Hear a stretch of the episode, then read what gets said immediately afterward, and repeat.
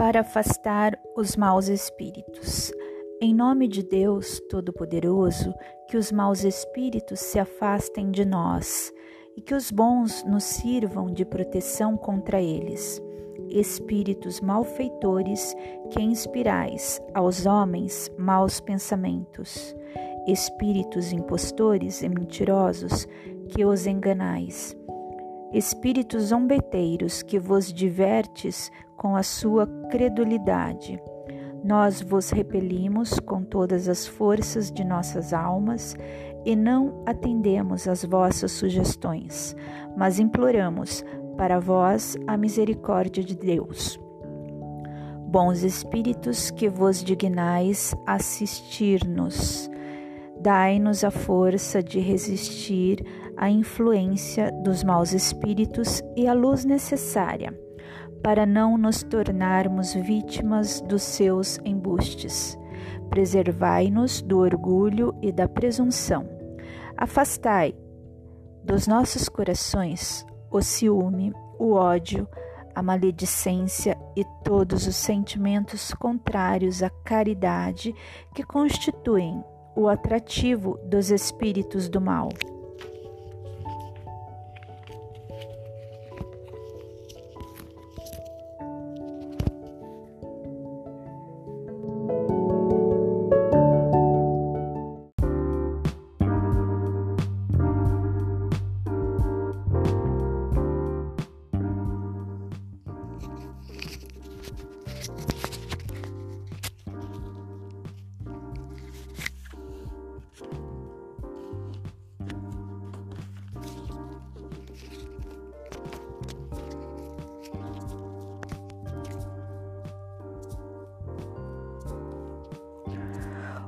Os inimigos desencarnados.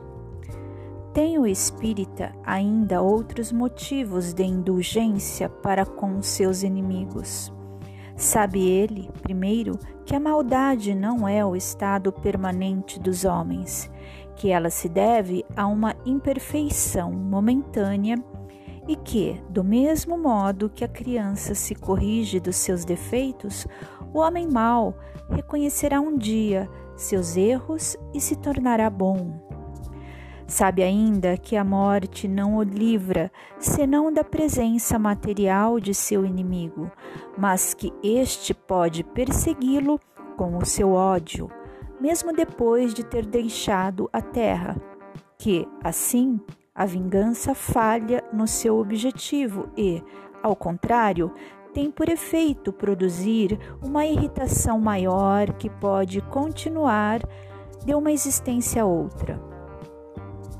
Cabe ao Espiritismo provar, pela experiência e pela lei que rege as relações do mundo visível e do mundo invisível, que a expressão apagar o ódio com o sangue é radicalmente falsa e que é verdadeiro é que o sangue conserva o ódio, mesmo além do túmulo, de dar, por conseguinte, uma razão de ser efetiva e uma utilidade prática ao perdão, e a sublime máxima do Cristo: amai os vossos inimigos.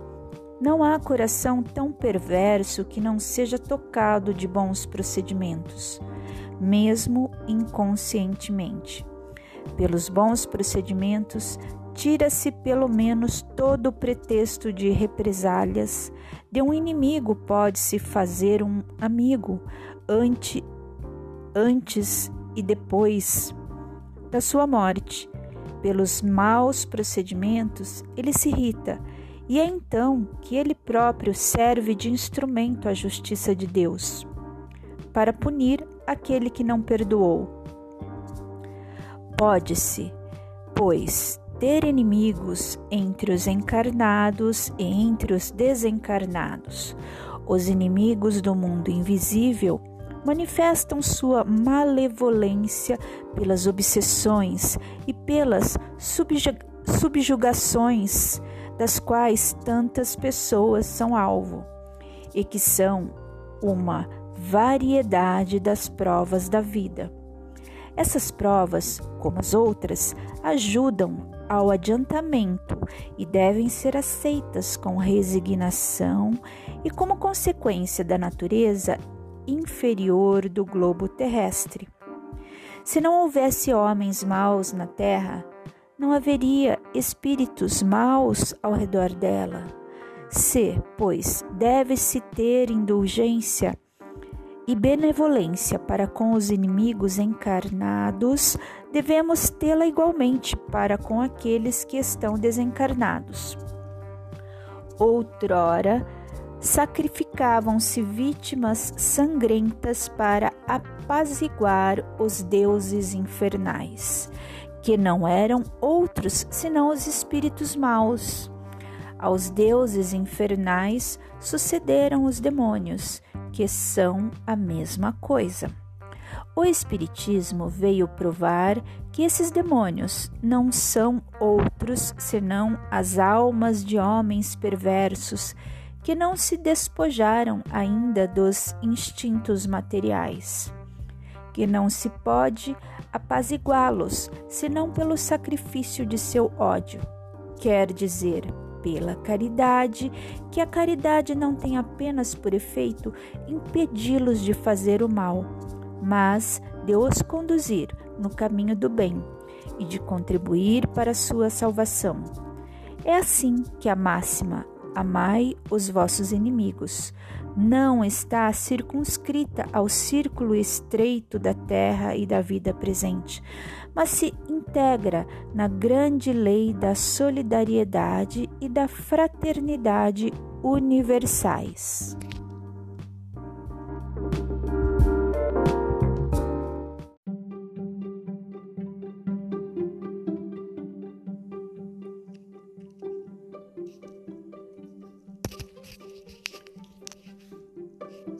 Fora da caridade não há salvação.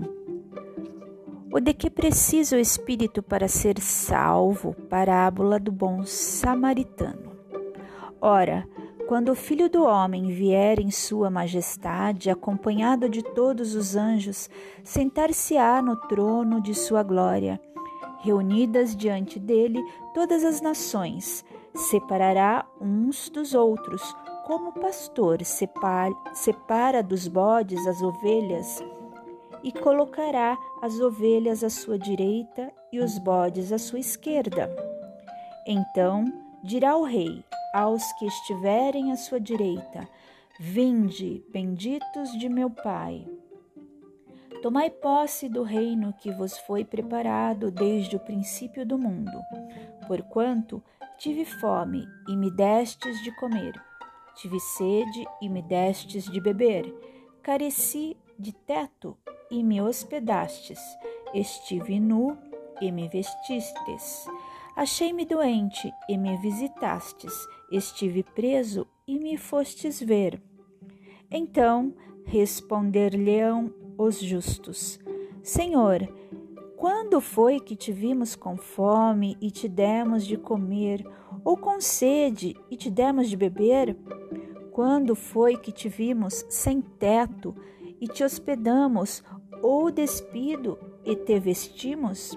E quando foi que te soubemos doente ou preso e fomos visitar-te? O rei lhes responderá: Em verdade vos digo, todas as vezes que isso fizestes a um destes mais pequeninos dos meus irmãos, foi a mim mesmo que o fizestes. Dirá em seguida aos que estiverem à sua esquerda: Afastai-vos de mim, malditos, ide para o fogo eterno, que foi preparado para o diabo e seus anjos. Porquanto tive fome e não me destes de comer, tive sede e não me destes de beber. Precisei de teto e não me agasalhastes, estive sem roupa e não me vestistes. Estive doente e no cárcere e não me visitastes. Também eles replicarão: Senhor, quando foi que te vimos com fome e não te demos de comer, com sede e não te demos de beber? Sem teto ou sem roupa, doente ou preso e não te assistimos? Ele então lhes responderá: Em verdade vos digo, todas as vezes que falastes com assistência a um destes mais pequenos, deixastes de tê-la para comigo mesmo.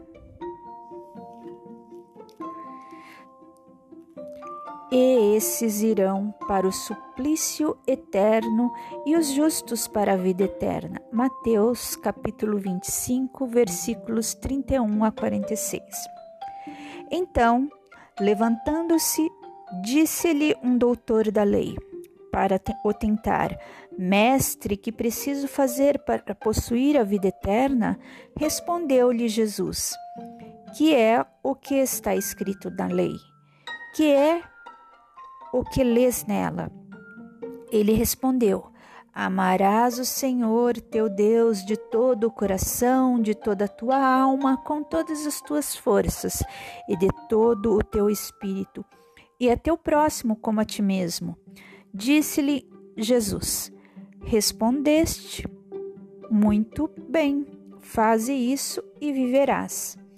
Mas o homem, querendo parecer que era um justo, diz a Jesus: Quem é o meu próximo? Jesus, tomando a palavra, lhe disse: Um homem que descia de, Jesus, de Jerusalém para Jericó caiu em poder de ladrões que o despojaram, cobriram de ferimentos e se foram, deixando-o semi-morto. Aconteceu em seguida que um sacerdote, descendo pelo mesmo caminho, ouviu e passou adiante. Um levita que também veio àquele lugar, tendo-o observado, passou igualmente adiante. Mas um samaritano que viajava, chegando ao lugar onde jazia aquele homem e tendo-o visto, foi tocado de compaixão Aproximou-se dele, deitou-lhe óleo e vinho nas feridas e as pensou. Depois, pondo-o no seu cavalo, levou-o a uma hospedaria e cuidou dele. No dia seguinte, tirou dois denários e os deu ao hospedeiro, dizendo: Trata muito bem deste homem, e tudo o que despenderes a mais eu te pagarei quando regressar. Qual desses três te parece ter sido o próximo daquele que cairá em poder dos ladrões? O doutor respondeu: Aquele que usou de misericórdia para com ele. Então, vai, diz Jesus, e faze o mesmo. Lucas capítulo 10, versículos 25 a 37. Toda a moral de Jesus se resume na caridade e na humildade isto é, nas duas virtudes contrárias ao egoísmo e ao orgulho. Em todos os teus ensinos, ele aponta essas duas virtudes como as que conduzem à eterna felicidade. Bem-aventurados, disse, os pobres de espírito, isto é, os humildes, porque deles é o reino dos céus. Bem-aventurados os que têm puro o coração, bem-aventurados os que são brandos e pacíficos, bem-aventurados os que são misericordiosos. Amai o vosso próximo como a vós mesmos. Fazei aos outros o que quereríeis vos fizessem. Amai os vossos inimigos, perdoai as, as ofensas, se quiserdes ser perdoados. Praticai o bem sem ostentação. Julgai-vos a vós mesmos, antes de julgardes os outros. Humildade e caridade, eis o que não cessa de recomendar e o de que dá ele próprio o exemplo.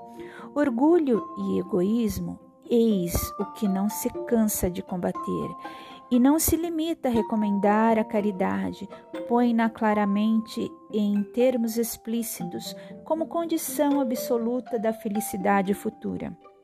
no quadro que traçou do juízo final, deve-se, como em muitas outras coisas, separar o que é apenas figura, alegoria. O que é apenas figura, alegoria. Há homens como os que falava, ainda incapazes de compreender as questões puramente espirituais. Tinha ele de apresentar imagens materiais chocantes e próprias a impressionar. Para melhor aprenderem o que dizia, tinha mesmo de não se afastar muito das ideias correntes, quanto à forma, reservando sempre ao porvir a verdadeira interpretação de suas palavras e dos pontos sobre os quais não podia explicar-se claramente. Ao lado da parte acessória ou figurada do quadro, há uma ideia dominante, a da felicidade reservada ao justo e da infelicidade que espera o mal. Naquele julgamento supremo, quais os consideramos da sentença? Sobre que se baseia o libelo? Pergunta, porventura, o juiz seu inquirido preencheu tal ou qual formalidade, se observou mais ou menos tal ou qual prática exterior? Não. Inquire tão somente de uma coisa: se a caridade foi praticada e se pronuncia assim: Passai à direita, vós que assististes os vossos irmãos. Passai à esquerda, vós que fostes duros com eles. Informa-se, por acaso, da ortodoxia da fé? Faz qualquer distinção entre o que crê de um modo e o que crê de outro? Não, pois Jesus coloca o samaritano considerado herético, mas que pratica o amor do próximo, acima do ortodoxo que, fal que falta com a caridade. Não considera, portanto, a caridade apenas como uma das condições para a salvação, mas como a condição única. Se outras houvesse a serem preenchidas, ele as terias declinado. Desde que coloca a caridade em primeiro lugar, é que ela implicitamente abrange todas as outras: a humildade, a brandura, a benevolência, a indulgência, a justiça, etc.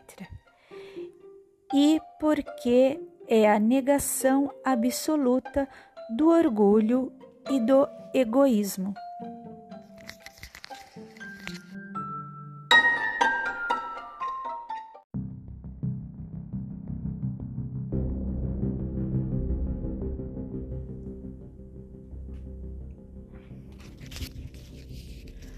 O mandamento maior. Mas os fariseus, tendo sabido que ele tapara a boca aos saduceus, se reuniram e um deles, que era doutor da lei, foi propor-lhe esta questão para o tentar: Mestre, qual o grande mandamento da lei? Jesus lhes respondeu: Amarás o Senhor teu Deus de todo o teu coração, de toda a tua alma, de todo o teu espírito. Esse o maior e o primeiro mandamento. E aqui está o segundo, que é semelhante ao primeiro: Amarás o teu próximo como a ti mesmo. Toda a lei e os profetas se acham contidos nesses dois mandamentos. Mateus capítulo 22, versículos 34 a 40. Caridade e humildade, tal a senda única da salvação. Egoísmo e orgulho, tal a da perdição. Este princípio se acha formulado nos seguintes precisos termos: Amarás a Deus de toda a tua alma e ao teu próximo como a ti mesmo. Toda a lei e os profetas se acham contidos nesses dois mandamentos. E, para que não haja equívoco sobre a interpretação do amor de Deus e do próximo, acrescenta: e aqui está o segundo mandamento, que é semelhante ao primeiro, isto é, que não se pode verdadeiramente amar a Deus sem amar o próximo, nem amar o próximo sem amar a Deus. Logo, tudo o que se faça contra o próximo, o mesmo é o que fazê-lo contra Deus. Não podendo amar a Deus sem praticar a caridade para com o próximo, todos os deveres do homem se resumem nesta máxima: fora da caridade não há salvação. Necessidade da caridade, segundo Paulo. Ainda quando eu falasse todas as línguas dos homens e a língua dos próprios anjos, se eu não tiver caridade, serei como bronze que soa e um símbolo que retine. Ainda quando tivesse o dom de profecia que penetrasse todos os mistérios e tivesse perfeita ciência de todas as coisas, ainda quando tivesse toda a fé possível, até o ponto de transportar montanhas, se não tiver caridade, nada sou. E quando houvesse distribuído meus, os meus bens para alimentar os pobres e houvesse entregado meu corpo para ser queimado, se não tivesse caridade, tudo isso de nada me serviria. A caridade é paciente, é branda e benfazeja. A caridade não é invejosa, não é temerária, nem precipitada. Não se enche de orgulho, não é desdenhosa, não cuida de seus interesses, não se agasta, nem se azeda com coisa alguma. Não suspeita mal, não se rejubila com a injustiça, mas se rejubila com a verdade, tudo suporta, tudo crê, tudo espera, tudo sofre. Agora, estas três virtudes, a fé, a esperança e a caridade, permanecem, mas dentre elas a mais excelente é a caridade. Paulo, primeira epístola aos Coríntios, capítulo 13, versículos de 1 a 7 e versículo 13. De tal modo compreendeu Paulo essa grande verdade que disse: quando mesmo eu tivesse a linguagem dos anjos, quando tivesse o dom de profecia que penetrasse todos os mistérios, quando tivesse toda a fé possível, até o ponto de transportar montanhas, se não tiver caridade, nada sou. Dentre estas três virtudes, a fé, a esperança e a caridade, a mais excelente é a caridade. Coloca assim, sem equívoco, a caridade acima até da fé. É que a caridade está ao alcance de toda a gente, do ignorante, como do sábio, do rico, como do pobre, e independente, independe de qualquer crença particular. Faz mais define a verdadeira caridade, mostra não só na beneficência, como também no conjunto de todas as qualidades do coração, na bondade e na benevolência para com o próximo. Fora da igreja não há salvação, fora da verdade não há salvação. Enquanto a máxima, fora da caridade não há salvação, assenta num princípio universal e abre a todos os filhos de Deus acesso à suprema felicidade, o dogma. Fora da igreja não há salvação, se estriba não na fé fundamental em Deus e na imortalidade da alma, fé comum a todas as religiões, porém, uma fé especial em dogmas particulares, é exclusivo e absoluto longe de unir os filhos de Deus, separa-os. Em vez de incitá-los ao amor de seus irmãos, alimenta e sanciona a irritação entre sectários dos diferentes cultos que reciprocamente se consideram malditos na, na eternidade, embora sejam parentes e amigos esses sectários.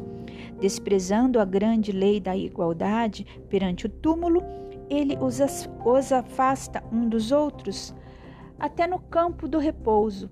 A máxima, fora da caridade não há salvação, consagra, consagra o princípio da igualdade perante Deus e da liberdade de consciência. Tendo-a por, no, por norma, todos os homens são irmãos e qualquer que seja a maneira por que adorem ao Criador, eles se estendem as mãos e oram uns pelos outros com o dogma. Fora da igreja não há salvação, anatema, hostilizam-se e se perseguem reciprocamente, vivem como inimigos.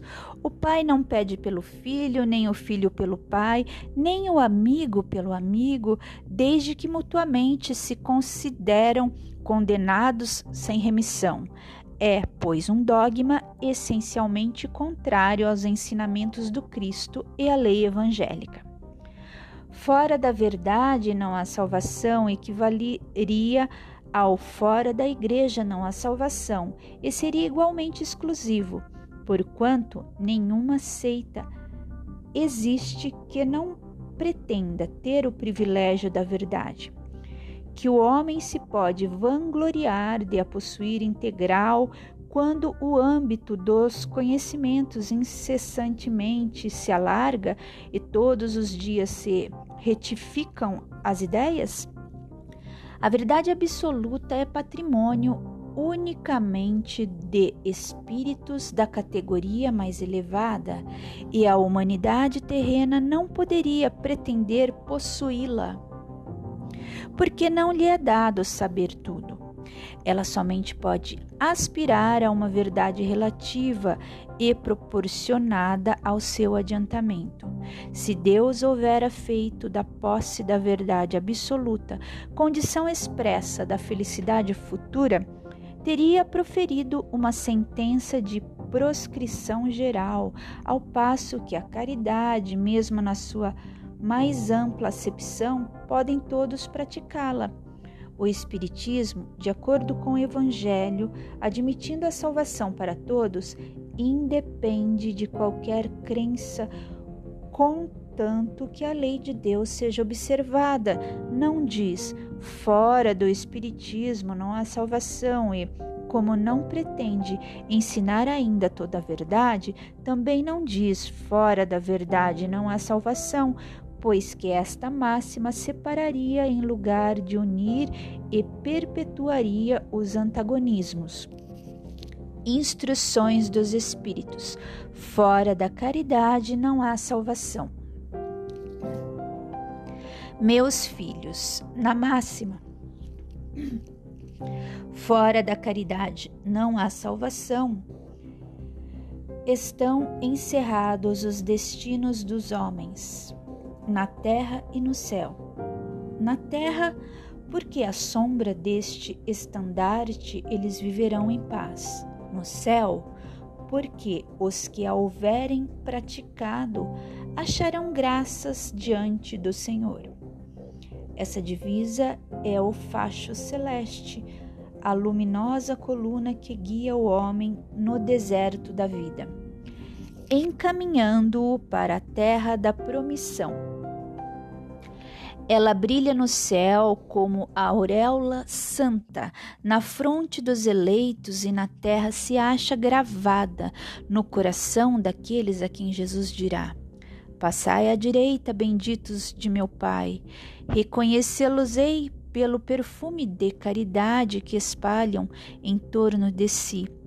Nada exprime com mais exatidão o pensamento de Jesus, nada resume tão bem os deveres do homem como essa máxima de ordem divina. Não poderia o Espiritismo provar melhor a sua origem do que apresentando-a como regra, por isso que é um reflexo do mais puro cristianismo, levando-a por guia, nunca o homem se transviará. Dedicai-vos, assim, meus amigos, a perscrutar-lhe o sentido profundo e as consequências, a descobrir-lhe por vós mesmos todas as aplicações. Submetei todas as vossas ações ao governo da caridade e a consciência vos responderá. Não só ela evitará que pratiqueis o mal, como também fará que pratiqueis o bem, porquanto uma virtude negativa não basta, é necessária uma virtude ativa. Para fazer-se o bem, mister sempre se torna a ação da vontade, para se não praticar o mal, basta a mais das vezes a inércia e a despreocupação. Meus amigos, agradecei a Deus o haver permitido que pudesseis gozar a luz do Espiritismo. Não é que somente os que a possuem hajam de ser salvos, é que, ajudando-vos a compreender os ensinos do Cristo, ela vos faz melhores cristãos. Esforçai-vos, pois, para que os vossos irmãos, observando-vos, sejam induzidos a reconhecer que o verdadeiro espírita e verdadeiro cristão são uma só e a mesma coisa, dado que todos quantos praticam a caridade são discípulos de Jesus sem embargo da seita a que pertençam. Paulo, o Apóstolo, Paris, 1860.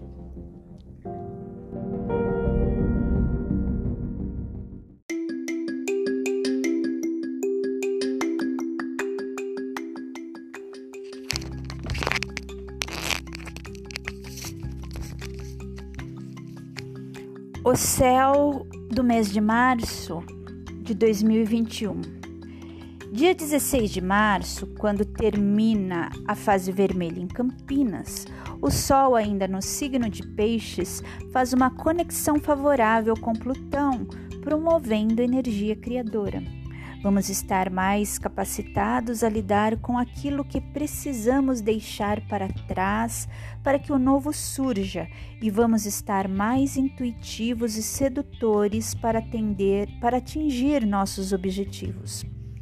Com Vênus em conjunção a Plutão nos dias 17 a 19, teremos capacidade de ir fundo nos mistérios que nos intriguem principalmente no ser amado. Mas cuidado, o excesso de ciúmes pode cegar e atrapalhar a sexualidade que estará intensa nesses dias. No campo material, é um ótimo momento para que possamos ter controle sobre nossas finanças. Dia 20 de março, o Sol entra logo pela manhã no signo de Ares, quando poderemos realmente comemorar o início do Ano Novo Astrológico, que tem seu próprio mapa do equinócio de Ares, mostrando o que o ano pode nos proporcionar. Ares é um signo de início, ação, coragem, franqueza e individualidade. Vamos entrar nessa energia e realmente começar a colocar nossos planos em prática. O ano começa verdadeiramente. Marte faz um belo trígono a Saturno nos dias 20 a 23 de março. O período proporciona a oportunidade de agir com muita energia para colocar nossos planos em ação com mais segurança e prudência. No dia 21 de março, Vênus entra no signo de Ares, onde permanece até o dia 14 de abril. Sendo Ares um signo de fogo, é um período de manter as labaredas das paixões acesas e buscar energia para a independência financeira. Dia 30 de março, Vênus faz um belo aspecto para Saturno, podendo mostrar que com ordem, segurança e prudência, poderemos conquistar os objetivos desejados sem muito adoçamento. No último dia do mês de março, o Sol também fará um aspecto fluente a Saturno, deixando mais clara a intuitiva a nossa necessidade de prudência e calma para atingirmos nossos objetivos conscientes de que nem tudo o que reluz é ouro. Fechamos o mês com Mercúrio se unindo a Netuno, exigindo que tenhamos muito cuidado com o que falamos e ouvimos. Pode haver muita informação duvidosa. Cuidado para não acreditar em fake news e sair repassando. A lua nova em Peixes, no dia 13 de março, pede que busquemos apoio nas nossas crenças espirituais para que possamos realizar nossos sonhos tão almejados. É importante manter as emoções sob controle, principalmente no ambiente profissional e social. Já a lua cheia do dia 28 de março, que vai estar em Libra, pede atenção a relacionamentos e parcerias, sejam elas pessoais ou profissionais. O equilíbrio e a harmonia são importantes. Fortaleça a comunicação não violenta, pois as reações emocionais estão mais intensas nessa lua.